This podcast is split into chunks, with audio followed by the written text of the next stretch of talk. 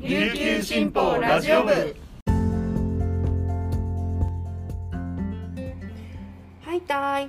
皆さんいかがお過ごしですか？今日も琉球新報ラジオ部をお聞きいただきありがとうございます。9月16日金曜日本日の担当パーソナリティはデジタル推進局の毛田代七瀬です。現在午前11時時点の那覇の気温は31.4度。天気は晴れ時々曇りとなっています。はい週末ですがまたまた台風ですね、まあ、進路が気になるところですが17日明日昼前には大東島地方に最接近する見込みとのことで本日16日夜遅くには暴風警報が発表されるようです。沖縄本島中南部と本島北部では16日夜遅くから久米島では17日朝から北の地北西の風が強く吹く見込みとのことです。本島中南部と本島北部ではうねりを伴い波が高く16日夜遅くからしけとなり17日昼過ぎから大しけとなる見込みということですので週末も最新の気象情報をチェックしながらお過ごしください。それではこの時間までに入った沖縄のニュースをお届けします。はじめのニュースです。沖縄県は15日新型コロナウイルス感染症対策本部会議で新規陽性者数が減少傾向にあることからオミクロン株の派生型 BA.5 の対策強化地域指定に伴う県対処方針を16日で終了し新たな対処方針社会経済活動を継続しながら医療を守るための対策機関に移行すると決定しました。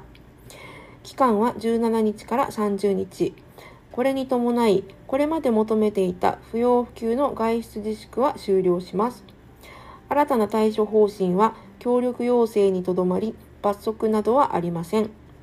ただし、医療提供体制への影響を見るため、9月いっぱいは医療非常事態宣言を継続します。沖縄県内では初となるオミクロン株の変異株、BA.2.75 通称ケンタウルスの陽性者が1人確認されたことも報告されました。新たな対処方針では、アルコールを提供するイベントの開催をできるだけ延期するよう求めました。引き続き1000人以上のイベント開催前に計画書を県に提出することを求めています。玉城デニー知事はこの日の記者会見で今後の感染状況によっては会食の4人以下2時間以内などの取り組みについては見直しを含めて検討する。県民の皆様には引き続き基本的な感染対策への協力をお願いしたいと話しました。次のニュースです。10月23日投開票の那覇市長選挙の告示まで16日で1ヶ月に迫りました。15日時点でオール沖縄勢力が擁立した前県議の尾長武春氏。自民党が推薦する前副市長の知念悟氏、元ボクシング世界王者の平中信明氏の3氏が立候補を予定しています。いずれも無所属新人での出馬を予定しています。尾長氏は11日に投開票された県知事選、県議補選とのセット戦術を展開し、浸透を図りました。近く事務所開きを予定しています。知念氏は8日に講演会を発足させました。支援者の会合に出るなど出馬への準備を進めます。複数の事務所を設置する予定です。平中氏は自民の知念氏擁立に不満を持つ企業が支援しています。保守層の一部が分裂した形となっています。今後講演会を発足させる予定です。最後のニュースです。前身のプリマート時代から西原町民にとって身近な食品スーパーマックスバリュー酒田店が15日閉店しました。西原西地区土地区画整理事業などに伴うもので、10月中旬には同じ敷地内に新店舗が開業します。15日夕方には閉店セレモニーが開かれ、歴代店長や地域住民らが参加しました。酒田店はイオン琉球の前身であるプリマートの3号店として1984年12月に開業しました。以来38年間、地域住民の生活を支えてきました。15日は午後6時まで営業し、多くの住民が最後の買い物を楽しみました。坂田店長の平義彦店長は坂田店は西原町の老舗スーパーとして地域住民に愛され憩いの場にもなってきました。新店舗では今まで以上にお客様に気持ちよく買い物ができるようにしたいと語りました。以上この時間までに入ったニュースをお届けしました。今日紹介した記事の詳しい内容は琉球新報のニュースサイトにてご覧いただけますのでぜひアクセスしてみてください。そして本日は金曜日引き続き一押し解説があります。解説は北部報道グループの松戸秀樹記者です。沖縄とブラジルとの縁をつなぐとっくり木綿の木の移植について聞きました。パーソナリティは引き続き毛田代が務めます。このままラジオ部をお聞きください。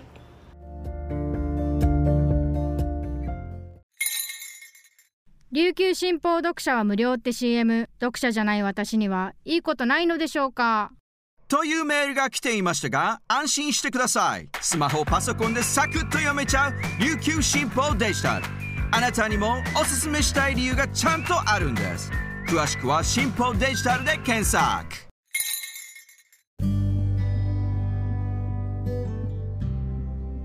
ここからは記者のおすすめ記事を紹介する一押し記者解説のコーナーです。パーソナリティはデジタル推進局デジタル編集グループの毛田代七瀬が担当します。そして今回の解説部員は北部報道グループの松戸秀樹記者です。どうぞよろしくお願いします。はい、よろしくお願いいたします。なんかいつもはね、ズームで やるんですが、ね今日はなんか対面で、なんかどうもって感じですね。はい、それでは、はい、松堂さん、本日はどんな記事を紹介していただけますか？はい、今回紹介させていただきますのは名護市旭川の、えー長峰さんのごお宅のとっくり木綿の木が、えーひ引き受け先を探してたものが見つかったというお話です。はい、あの新聞記事で引き取り手ですね。よく見たらすごく背の高い樹齢なんですかね、55年ですか55ね。年ですはい、十数メートルの高さの木をもらえませんかというはい、のを紙面で募集したんですね。そうですね。でそれを受けてその引き取り手が見つかったという記事ですかね。ですね。はい。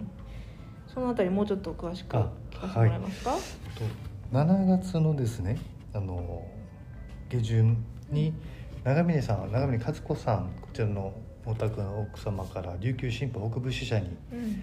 取材に来てほしいっていうことでお電話いただきまして、はい。内容をお伺いするとあのすごく大きくなったとっくり木綿の木をのもう剪定とかするの管理が非常に難しくなってきたと、うん。ご主人のそういうさんがうんご高齢になられて、うん。今までみたいにあのお剪定したりですとかあと水を常に与えたりですとか、このいろいろ台風の時とか枝が散らばったりとかするのも、うんえー大変になってきてうん。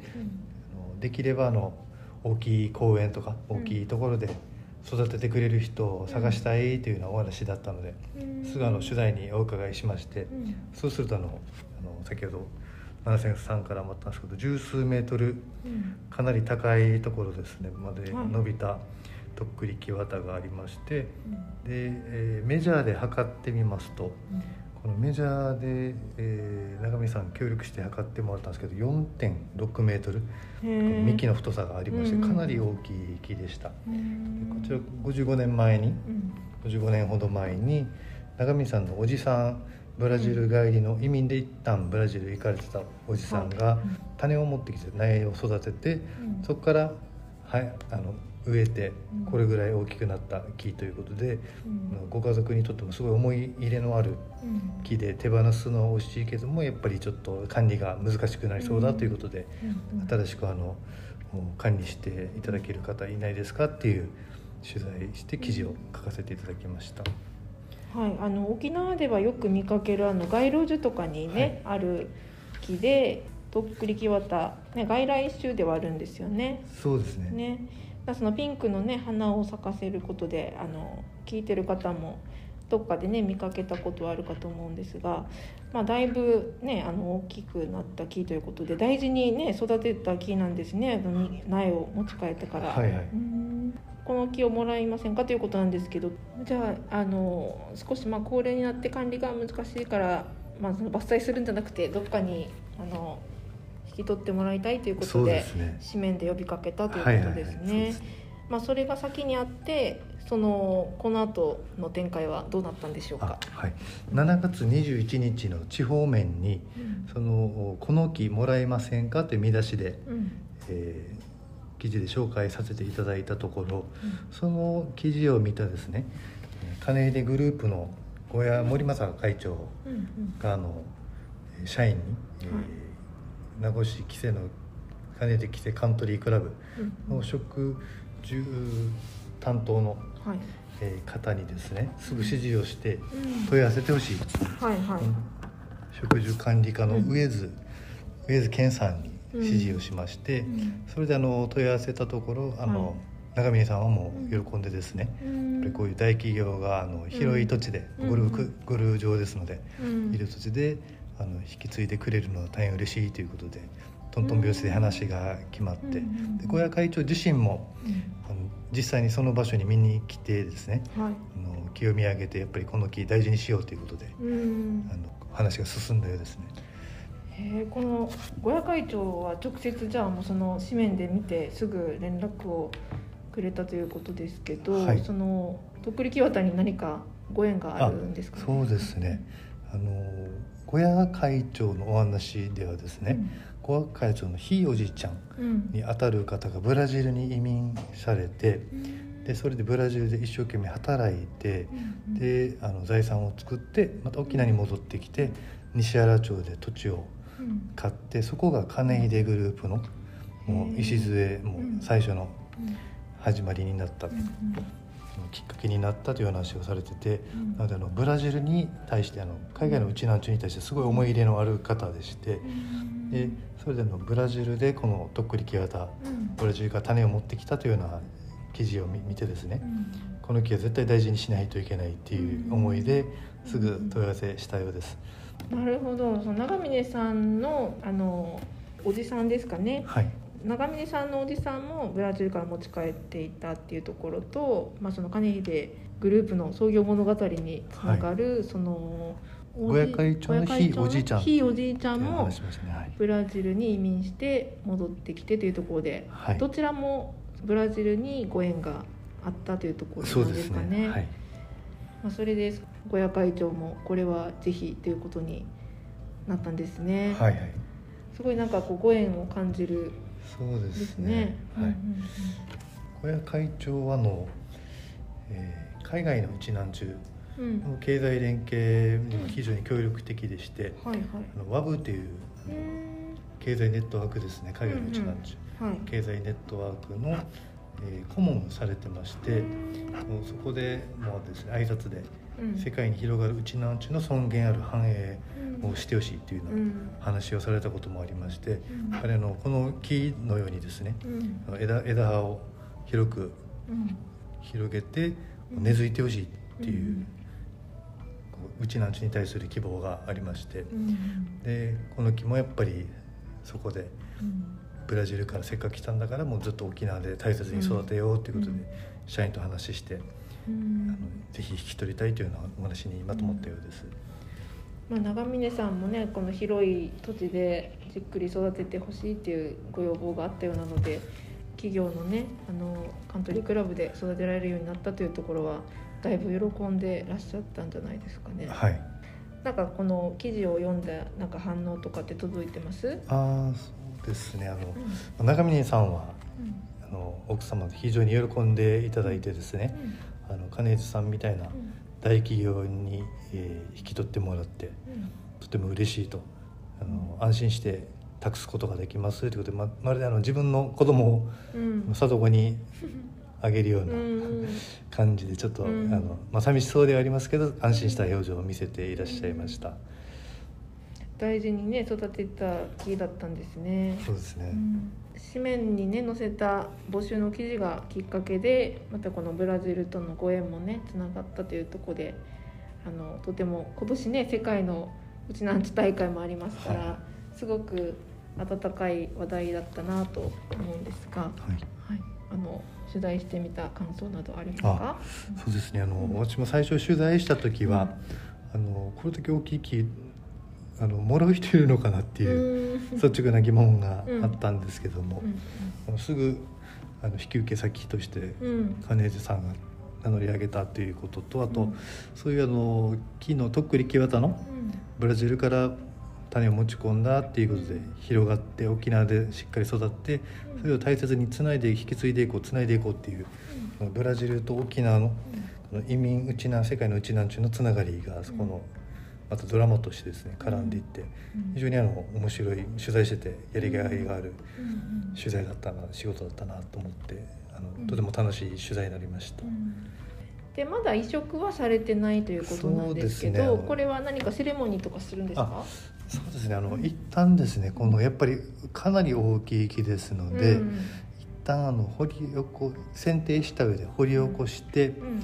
でさらに一回そう同じ場所に埋め直すで根回しっていう方法らしいんですけども枝枝を短くしてあと、うん。根っこも短くして。ーうんうん。でそれでしばらくそっちで保管して来年の4月もしくは5月頃に木瀬カントリークラブに運ぶ、はい。で最初はもう枝切ってしまうのでうん。すぐには花をつけないそうなんですけども、うんちょっとあのゆくゆくはあのセレモニーとかもしたいという話をされてたんですけど花がつくのはもう23年後かなっていうような話をされてました。やっぱこれだけの大きな木をあの移植するにも一旦こう伐採したり根っこを切ったりして、ね管理してからじゃないと運べないっていうことなんですかね。はい、もうなんかすぐ掘ってあの運ぶようなイメージがあったんですがね全然だいぶやっぱり大掛かりなんですそうね。ですね。まあこれはやっぱりなんかこのあの個人でやるよりはちゃんと機材持ってたりする、はいはいはい 企業さんだからできるのかなと思いますうね。ん。はい、じゃあセレモニーした時にはちょっとまだお花とかが見れない感じなんですうん。かねそうですね。うん。まあでもあの皆さんの思いで大事に育てたいということなので、はい、気長に待ってお花を咲かせた頃にまた取材してください。はい、承知しました。はい、地域の話題うんもこういう木の話題ですとかうん。から広がるお話たくさんありますので、うん皆さんお住まいの地域でうん。何かあのちょっとでも新聞に話してみようかなっていうものがありましたら、あのぜひどしどしご連絡いただければ、本社からでも、各地域の報道グループからでも伺いますので、うん。ぜひ情報いただけたら助かります。はい、本日の解説は北部報道グループの松戸秀樹記者でした。どうもありがとうございました。はい、ありがとうございました。は